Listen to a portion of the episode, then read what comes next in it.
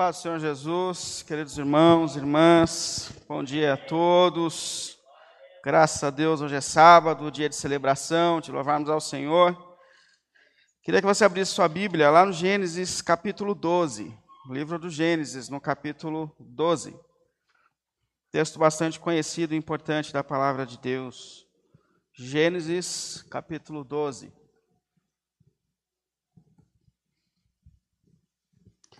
A partir do versículo 1.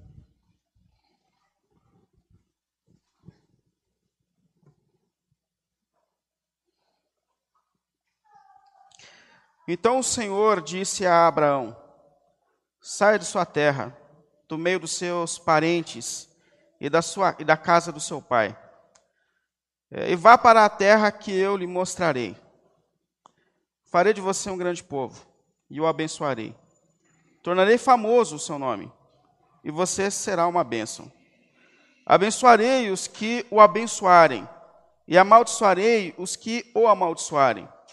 E por meio de você, todos os povos da terra serão abençoados. Partiu Abraão, como lhe ordenara o Senhor. E Ló foi com ele. Abraão tinha 75 anos quando saiu de Ara. Diante da palavra de Deus, eu queria te convidar a orar. Santo Deus e Pai, pelo nome do nosso Senhor Jesus Cristo, mais uma vez nós nos colocamos aqui diante de Ti, prestando a Ti glórias, louvores por tudo quanto o Senhor tem feito em nós e por nós, Senhor. Suas mãos sustentadoras têm guardado as nossas vidas, têm nos sustentado, Senhor, mesmo em meio a tempos tão difíceis como esse que nós estamos vivendo. Por isso nós rendemos a Ti todo o louvor, Senhor, toda a glória que lhe é devida, Senhor toda a gratidão do nosso coração, Senhor. E pedimos que, na Sua bondade, graça e misericórdia, nós, como Teu povo, reunido diante de Ti, pelo sangue de Jesus, que o Senhor venha mais uma vez falar aos nossos corações, direcionar as nossas vidas, para que a gente possa cada dia mais viver para a glória e louvor do Teu nome, Deus redentor da nossa vida e da nossa história. Obrigado por Tua igreja, obrigado por tudo que tens feito por nós. Nós colocamos esses minutos diante de Ti, buscamos orientação da Sua parte, Senhor. Pelo nome do nosso Senhor Jesus Cristo.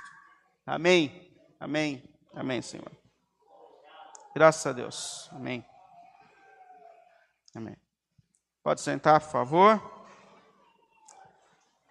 Eu, eu queria hoje tentar começar fazendo alguns esclarecimentos sobre as mudanças que a gente tem vivido aqui em Vila Formosa tentar mais uma vez é, explicar aqui os processos que a gente tem, tem vivido. É, primeiro eu queria dizer que, de fato, passar por mudanças é uma coisa extremamente difícil para todos nós. É, isso mexe na nossa área de conforto, faz a gente ter que pensar e coisas assim, e eu tenho aqui a empatia com a relação a esse desafio que vem não só para mim, mas para todos nós. Eu entendo que isso é bem desafiador. Mas eu, queria deixar muito claro assim para os irmãos, inclusive para quem acompanha a gente pela internet, que por vezes está desentoado com o que a gente tem conversado aqui dentro, que a igreja aqui em Vila Formosa não está acabando. Pela graça de Deus. Olha, em meio a tantos tempos difíceis que a gente viveu nesse último ano, tempos difíceis para todas as comunidades cristãs no mundo, Deus sustentou a gente. Nós estamos aqui. Né? Deus nos sustentou nós temos aqui nessa igreja pessoas comprometidas com o Evangelho, comprometidas em servir o reino de Deus, pessoas que é, doam seus recursos, a sua mão de obra para que essa igreja continue existindo e pela graça de Deus e pela dedicação de muitas pessoas a gente está aqui. Graças a Deus por isso. Então a gente tem feito um processo de unificação, é, onde a gente tem é, trabalhado o departamento das duas igrejas, o, o, trabalho das duas igrejas é colocado em um trabalho só. Durante a semana a gente tem feito reuniões, é, unificado as duas em um projeto só. É, inclusive, eu também queria mais uma vez destacar que esse era um projeto que já estava aqui antes da minha chegada. É, já houveram conversas antes aqui a respeito disso, pré-aprovadas, começaram a pensar nesse tipo de projeto. Então, o que vem para mim é uma continuidade daquilo que já havia sendo pensado, conversado entre a igreja. É, deixar muito claro também que tudo é feito com diálogo, não há uma ideia aqui de imposição de mudanças. Nós tivemos reuniões aqui com quase toda a liderança da igreja, estava presente aqui. e nós não tivemos na nossa conversa ninguém que se opôs, que, que foi contra. Se tivesse, eu teria levado isso para a região, para a gente conversar, para a gente repensar. Então, tudo foi feito com base em conversas, diálogos, é, opiniões e percepções de todo mundo. Eu queria deixar isso bem claro para os irmãos, para quem acompanha a gente também, que em nenhum momento a gente é, se sentiu pressionado a isso. É, houve uma imposição para mudanças. Isso, é, como eu disse, é uma ideia que já estava no coração da igreja. Não é um projeto novo.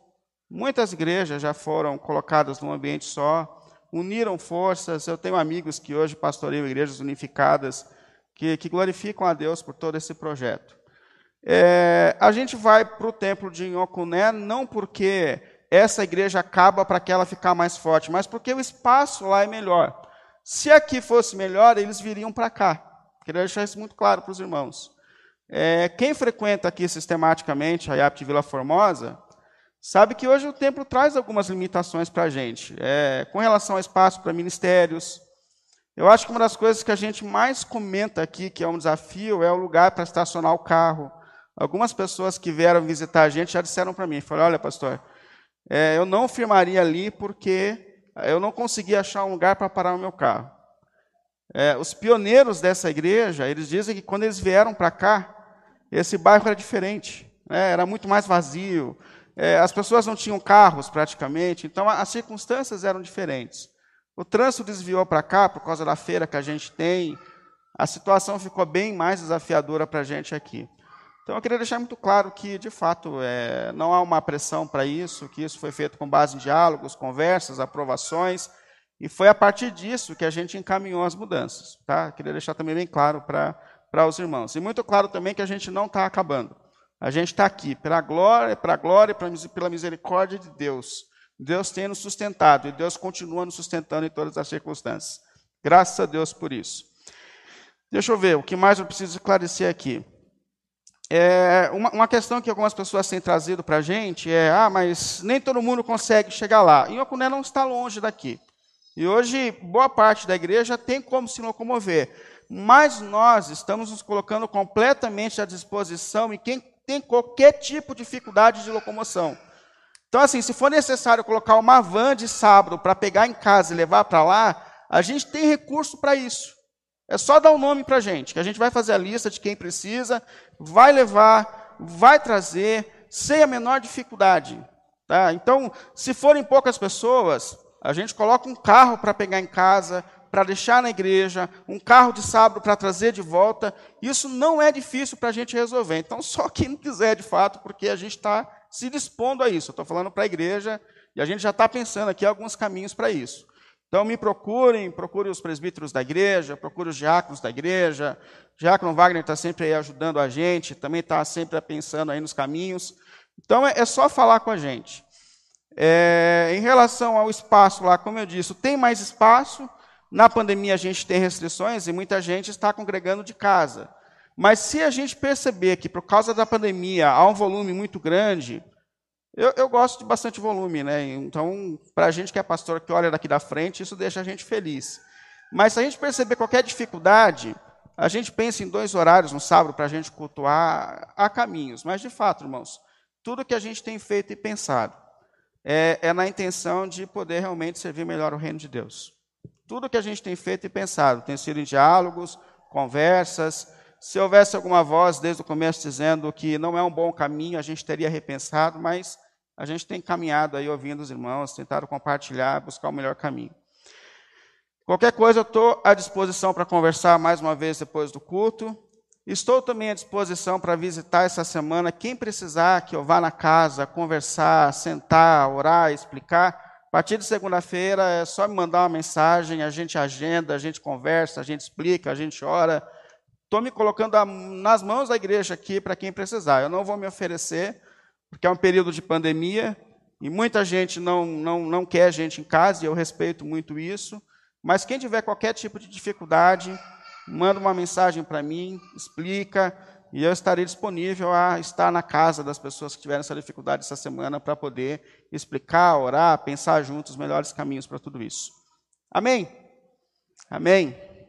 Então, amém.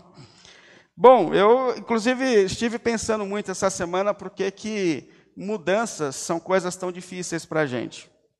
Para mim, por exemplo, eu sou uma pessoa que gosta de fazer sempre a mesma coisa. Eu sou uma pessoa que come sempre a mesma coisa.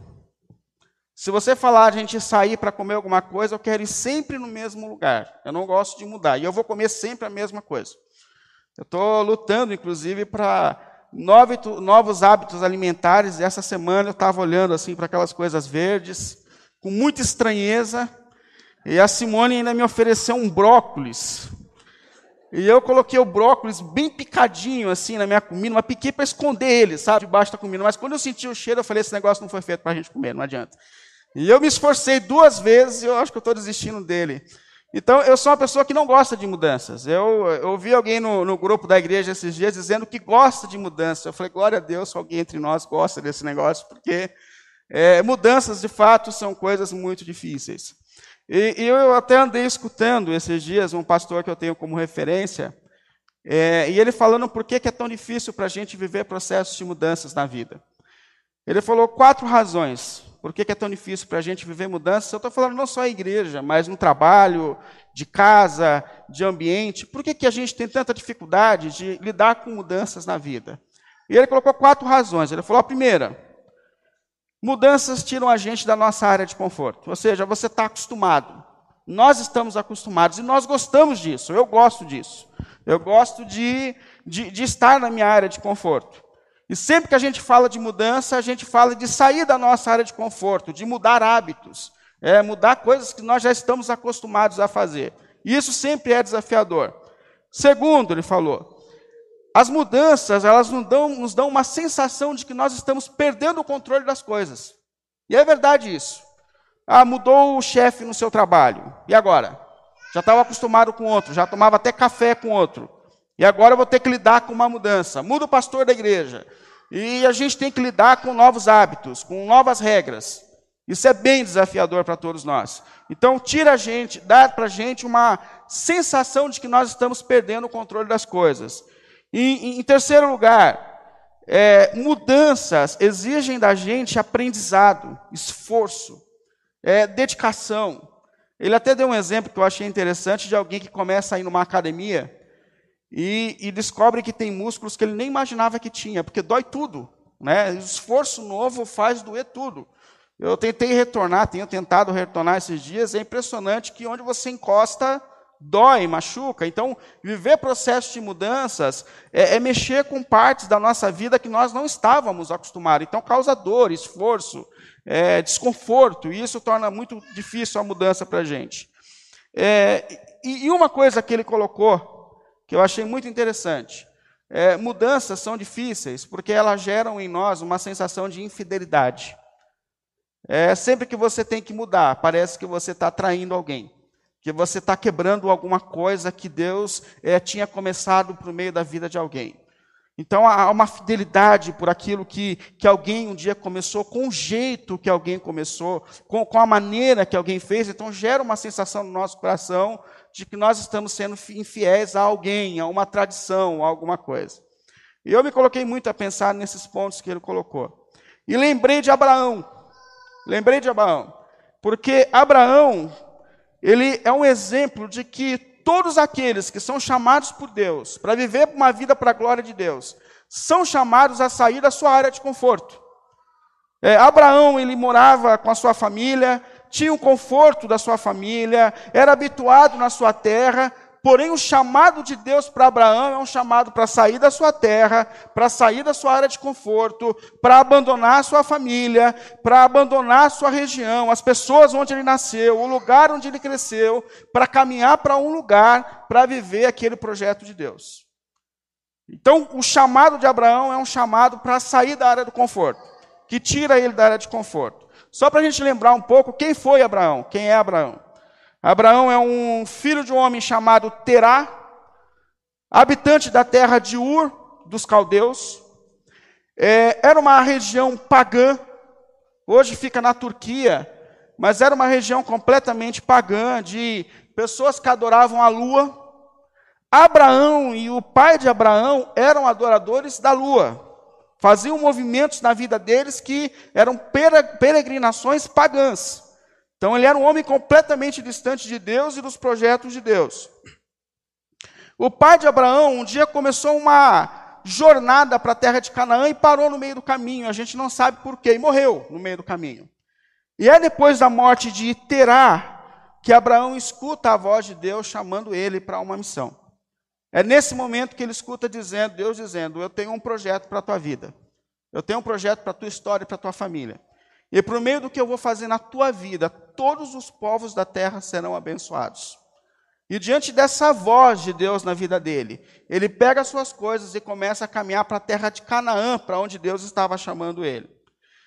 Algo que a gente não pode esquecer da vida de Abraão é que ele é o primeiro homem na história por meio de quem Deus começa um povo dele na terra. Quando a gente olha para Abraão, ou para antes de Abraão, para o Gênesis até o capítulo 11, a gente vê Deus trabalhando de uma forma meio genérica, isso é, Deus falava com quem quisesse falar com ele. A gente percebe a família de Sete, por exemplo, que é uma família que voltou a buscar o Senhor. Um dia toda a humanidade rompeu com Deus, caminhou para longe de Deus, mas existiam algumas pessoas que voltavam a buscar Deus. Por exemplo, Sete. A família de Sete é uma família que volta a buscar o Senhor, mesmo antes de Abraão. O outro exemplo é Noé. Noé foi um homem diante de uma geração perversa, corrompida, afastada de Deus, que buscou o Senhor. Noé não era perfeito, mas Noé ainda buscava o Senhor, buscava um relacionamento com o Senhor. Porém, na história de Abraão, é o primeiro momento que Deus fala: agora eu tenho um povo meu na terra. Agora tem um povo por meio do qual eu vou me manifestar, me revelar. É um povo por meio do qual eu darei a minha palavra. É um povo por meio do qual eu vou ensinar os meus mandamentos, a minha lei. É um povo por meio do qual eu vou revelar o meu projeto de redenção do ser humano. Por meio desse povo na terra, por meio daquilo que Deus começa lá na vida de Abraão, Deus começa a anunciar o plano que ele tem de resgatar, de resgatar o ser humano e de trazê-lo de volta para si, para os seus projetos eternos. Lá em Abraão que Deus começa isso. E, e existem umas coisas importantes nesse chamado de Abraão. Primeiro, é um chamado universal. Não é universal do reino de Deus, universal, isso é para todos, para todos. O que Deus começou na vida de Abraão é um projeto que ele queria, que ele quer e começou na vida de todos nós. Porque Deus falou para Abraão, por meio da sua vida, todos os povos da terra serão abençoados. O que eu estou fazendo na sua família é um projeto que eu pretendo para todas as famílias da terra. A redenção que hoje está alcançando a tua vida é uma redenção que eu planejo para todos os seres humanos da terra. E isso que Deus começa ali. Então esse plano, ele é universal. E é importante a gente perceber isso, que o plano de salvação que Deus manifestou sobre a minha vida e sobre a tua vida não está limitado a nós. O que Deus começou em Abraão era para todos nós, e o que Deus começou em todos nós é para todas as pessoas.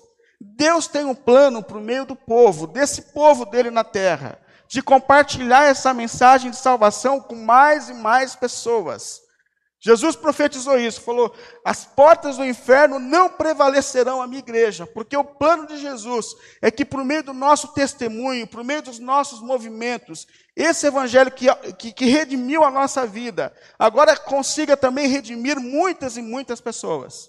Então, esse plano redentor não é um plano que está limitado à vida de Abraão e que está limitado à minha vida, mas é um plano redentor que Deus quer manifestar sobre todos os habitantes dessa terra pelo que ele fez na cruz, de trazer toda a humanidade de volta para si. Uma outra observação nesse chamado de Abraão é a gente perceber que ele não é por obras, porque Abraão era um cara imperfeito. Abraão era uma pessoa cheia de limitações. Abraão era pagão, vivia completamente do Deus único, longe do Deus único. A gente podia passar um tempo aqui falando a respeito dos erros sérios que Abraão cometeu, mesmo depois do chamado de Deus sobre a vida dele. Inclusive, falar mal dos outros é uma coisa boa, né? Então a gente podia passar aqui um tempo falando dos erros da vida de Abraão. E Abraão, a gente pode falar de duas coisas: o erro que ele comete em relação à sua esposa, porque, aliás, são dois erros ali. Chega um período de fome na terra de Canaã, e ele ansiosamente sai da sua terra e, e vai para o Egito. Deus não mandou ele sair da sua terra. Ele devia ter esperado a ação de Deus e a providência de Deus. Mas precipitadamente ele sai, vai para o Egito, mas ele faz um acordo com a sua esposa. Você é bonita, você é atraente. E quando chegar lá, eles podem me matar por tua causa, então você chega lá fala que é minha irmã. O que eles vão fazer com você eu não sei, mas pelo menos eu estou livre dessa. Outro erro absurdo que Abraão comete na vida dele é o filho que ele tem com Agar. Porque Deus tinha uma promessa na vida de Abraão. É, você terá muitos descendentes. Porém, Abraão tem uma mulher estéril. Deus faz umas coisas que contraria a lógica da vida. Né? Deus fala para um homem: você terá tantos filhos como as estrelas do céu, você terá tantos filhos e descendentes como a areia da, da praia, e ao mesmo tempo Deus dá para esse homem uma mulher estéril. E detalhe: a mulher com muita dificuldade teve um filho, Isaac, mas a promessa se estende a Isaac. Mas a mulher que Deus dá para Isaac também é estéreo. E isso aqui é muito interessante a gente perceber que, por meio desses movimentos de Deus, ele está mostrando que o poder é dele e não do vigor humano. Então Deus ele faz a estéreo ter filhos para mostrar que aquele projeto é dele, é um milagre, é uma ação dele sobre a história humana. É isso que Deus estava dizendo ali.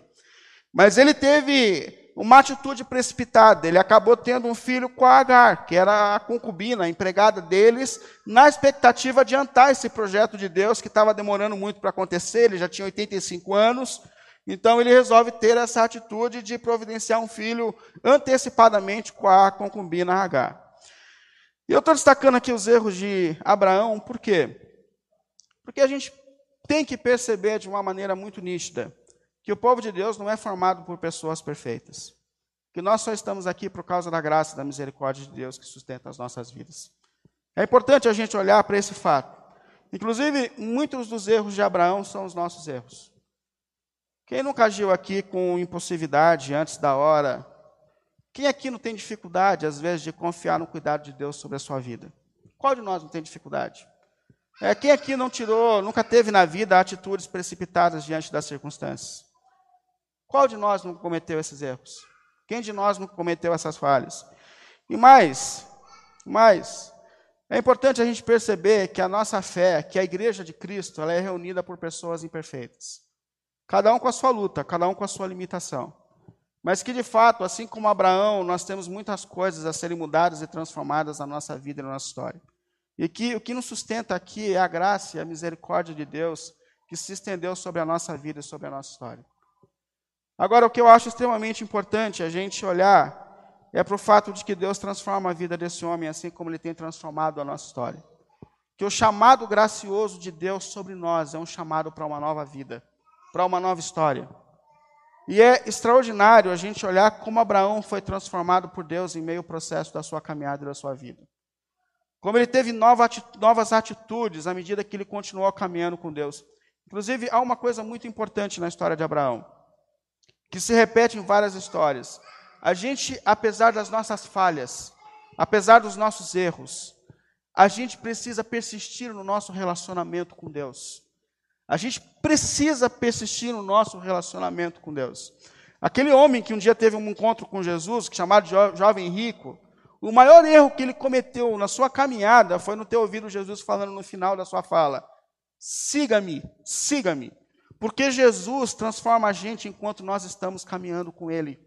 O Senhor vai transformando quando a gente persiste na caminhada ao lado dele. E Abraão foi transformado por Deus na sua caminhada, de uma maneira poderosa e extraordinária. Queria falar assim um pouco das boas obras que ele começa a ter. A gente sabe que o maior desafio da vida de Abraão ainda estava por vir. Está lá no Gênesis 22, versículo 1. O maior desafio que Abraão tinha que enfrentar ainda estava por vir. Que é quando Deus fala de novo com Abraão, Gênesis 21, versículo 1, e fala: Abraão, eu quero o seu filho como um sacrifício. O seu único filho, o seu amado filho, é o filho que ele teve na velhice com 100 anos de idade. Deus, naquele momento, se manifesta e fala: Abraão, eu quero o seu filho como um sacrifício diante de mim. E Abraão, que tinha tantas razões para olhar para Deus nesse pedido que não parece fazer sentido, e questionar e relutar, Abraão simplesmente se submete ao pedido de Deus. Ele caminha para um lugar determinado por Deus, em Moriá, por três dias. Pensa você caminhar por três dias com o seu filho para oferecê-lo como sacrifício, o seu único filho, o seu querido filho. E ele caminha para esse lugar por três dias, por três dias. Ele podia ter repensado, ele podia ter renunciado, ele podia ter voltado atrás, mas ele foi dentro da vontade de Deus. Pegou o seu filho, pegou os animais necessários para transportar, chamou alguns dos seus servos. Quando ele chega aos pés do monte Muriá, ele fala para os seus servos: fiquem aqui, porque eu vou subir com o menino. No meio do caminho, que é o menino que a gente não sabe qual é a idade, ele já podia ser um homem maduro, e no meio do caminho, o filho dele olha para ele e fala assim: Pai, 22, versículo 7 do Gênesis. Ele fala assim: Pai. É... e Abraão falou assim: Sim, meu filho. Isaac perguntou: Escuta, pai, a, as brasas e a lenha estão aqui. Mas onde está o cordeiro para o holocausto? Onde está o sacrifício? Aí Abraão responde, versículo 8 do capítulo 22. Deus mesmo há de prover o cordeiro para o holocausto, meu filho. Deus há de prover. Percebe que aquele homem que começa a sua jornada com Deus, tendo dificuldade em acreditar que Deus era capaz de lhe dar sustento, que tem atitudes precipitadas na vida porque tem dificuldade de acreditar que Deus coloca alimento na mesa. Agora ele é capaz de acreditar que mesmo que ele ofereça o seu filho como sacrifício, Deus é poderoso para ressuscitar e trazê-lo de novo à vida. Percebe como Deus transforma a vida desse homem na caminhada. E a gente sabe que esse plano que um dia Deus começou na vida de Abraão, esse chamado de graça que um dia um Deus chamou na vida dele, é um chamado de Deus sobre todos nós. Um Deus que, por sua graça e misericórdia, apesar dos nossos erros, apesar das nossas falhas, apesar da nossa inconstância, apesar da nossa precipitação, um Deus que, apesar de todos os nossos erros, manifesta graça e misericórdia, manifestou entregando o seu filho na cruz para que nós fôssemos, fôssemos redimidos dos nossos pecados, mas que esse Deus que redimiu e transformou a vida de Abraão está agindo também na nossa vida, transformando as nossas vidas, transformando a nossa caminhada, transformando a nossa história. E eu acho que esse é o primeiro exemplo extraordinário que a gente tira da história de Abraão. Deus tem planos para a nossa vida. Esse Deus que um dia nos tirou da nossa área de conforto e nos trouxe para viver para a glória dele, ele tem planos para a nossa vida. E que, por mais que seja difícil para a gente, nós temos que confiar que ele tem planos, que ele cuida, que ele está nos transformando, que ele está agindo em meio a todos os movimentos da nossa vida, como ele estava agindo na vida de Abraão. Uma outra lição importantíssima que a gente tira da história de Abraão é que a ação de Deus na nossa vida e na nossa história sempre nos tira da nossa área de conforto. Sempre, sempre. Há uma tendência natural do nosso corpo, dos nossos instintos, de buscar lugares onde nós nos sintamos seguros. É que não nos tire da nossa área de conforto. Porém, Deus tirou Abraão da sua família, Deus tirou Abraão da sua terra, Deus tirou Abraão do seu ambiente. E isso faz todo sentido, porque foi o que Cristo fez por nossa redenção. Cristo estava no céu, confortável, no reino eterno, ele saiu da sua glória, ele se submeteu à natureza humana, ele foi na, na sua encarnação tudo o que nós não somos, pagou os nossos pecados na cruz, sofreu por nós e voltou. E, e esse exemplo de quando Jesus sai da sua área de conforto é o exemplo que nós também somos chamados para isso. Todos aqueles que querem viver para a glória de Deus, assim como Abraão, assim como o Senhor Jesus, são chamados a sair da sua área de conforto para cumprir uma missão de Deus na terra, na história, de redenção, de manifestar o amor de Deus, de viver para a glória de Deus. Mas eu acho que o que é mais importante aqui, olhando para a história de Abraão, é perceber que apesar de todos os movimentos da vida e da história de Abraão, Deus esteve com ele em todos os momentos, em todas as circunstâncias. Deus esteve presente em todas as situações. E assim como Deus esteve presente em todos os momentos com o seu povo. Porque Deus não habita em templos feitos por mãos humanas. Deus habita no meio daqueles que foram redimidos pelo sangue do Cordeiro. Deus habita na vida daqueles que foram redimidos pelo seu sangue. E onde o povo de Deus esteve, Deus sempre esteve entre eles, sustentando-os, conduzindo-os, fortalecendo, conduzindo-os para que os seus planos eternos se cumprissem na sua vida, na sua história. E esse mesmo Deus que esteve presente na vida de Abraão, em todos os momentos e circunstâncias. É o Deus que está presente hoje na nossa vida e na nossa história. E que onde nós estivermos, com quem nós estivermos, Ele está em nós e Ele está entre nós. porque Ele é bom, é gracioso e o seu chamado é gracioso e sustentador sobre a nossa vida. Amém? Queria te convidar a ficar em pé. Vamos orar a Deus, agradecer a Ele por todo esse projeto que um dia ele começa lá naquele homem na história, mas que se estendeu a todas as nossas histórias. É, por essa presença certa de Deus em todos os momentos e circunstâncias da vida. Vamos orar a Ele pedindo a direção dele para que, mesmo que a gente se movimente por vezes sem saber para onde a gente está indo, como foi para Abraão, a certeza da presença de Deus, da graça e da misericórdia de Deus venha também sobre os nossos corações e sobre as nossas vidas. E que em meio a todos os nossos movimentos, o projeto de Deus para a nossa história se cumpra a cada dia, a cada momento mais. Pelo nome de Jesus. Deus e Pai, pelo nome do nosso Senhor Jesus Cristo, mais uma vez nós nos colocamos aqui diante de Ti, Senhor. Estamos diante da Sua palavra, estamos diante do Seu Evangelho, estamos diante, Senhor, dos Teus planos redentores sobre a nossa vida, Senhor. Assim como um dia o Senhor começou uma obra na vida de Abraão, o Senhor começou uma obra nas nossas vidas também, Senhor. Mas assim como o Senhor decidiu, por meio da vida de Abraão, abençoar todos os povos da terra, nós também temos essa missão, Senhor, de viver uma vida para abençoar mais e mais pessoas, Senhor. Mesmo que isso nos tire de áreas de conforto, mesmo que isso mexa com a gente, Senhor. Nós estamos nas Suas mãos, nós estamos diante dos Seus projetos, Senhor. E o que nós queremos, Deus, é que os Seus planos se realizem nas nossas vidas, Senhor, nas nossas histórias, Senhor nós temos as nossas inconstâncias, incertezas e medos, Senhor. Mas pelo teu amor já revelado na cruz, nós nos colocamos nas suas mãos, Senhor, para que os seus planos e a sua vontade se façam entre nós. Por isso, em nome do Senhor Jesus, em nome do Senhor Jesus, conduz a tua igreja, Pai, segundo os seus propósitos eternos. Faça a sua vontade entre nós. Enche o nosso coração, Senhor, da missão que nós carregamos em Ti, de ser bênção, Senhor, para todos os povos da terra, de viver para a glória desse Deus redentor, em nome de Jesus, Pai. Estamos aqui como o Seu povo, estamos aqui como Sua igreja, Senhor, comprada no Teu sangue, Senhor, para viver uma vida para glória, para o Teu nome, para Deus, o nosso Pai.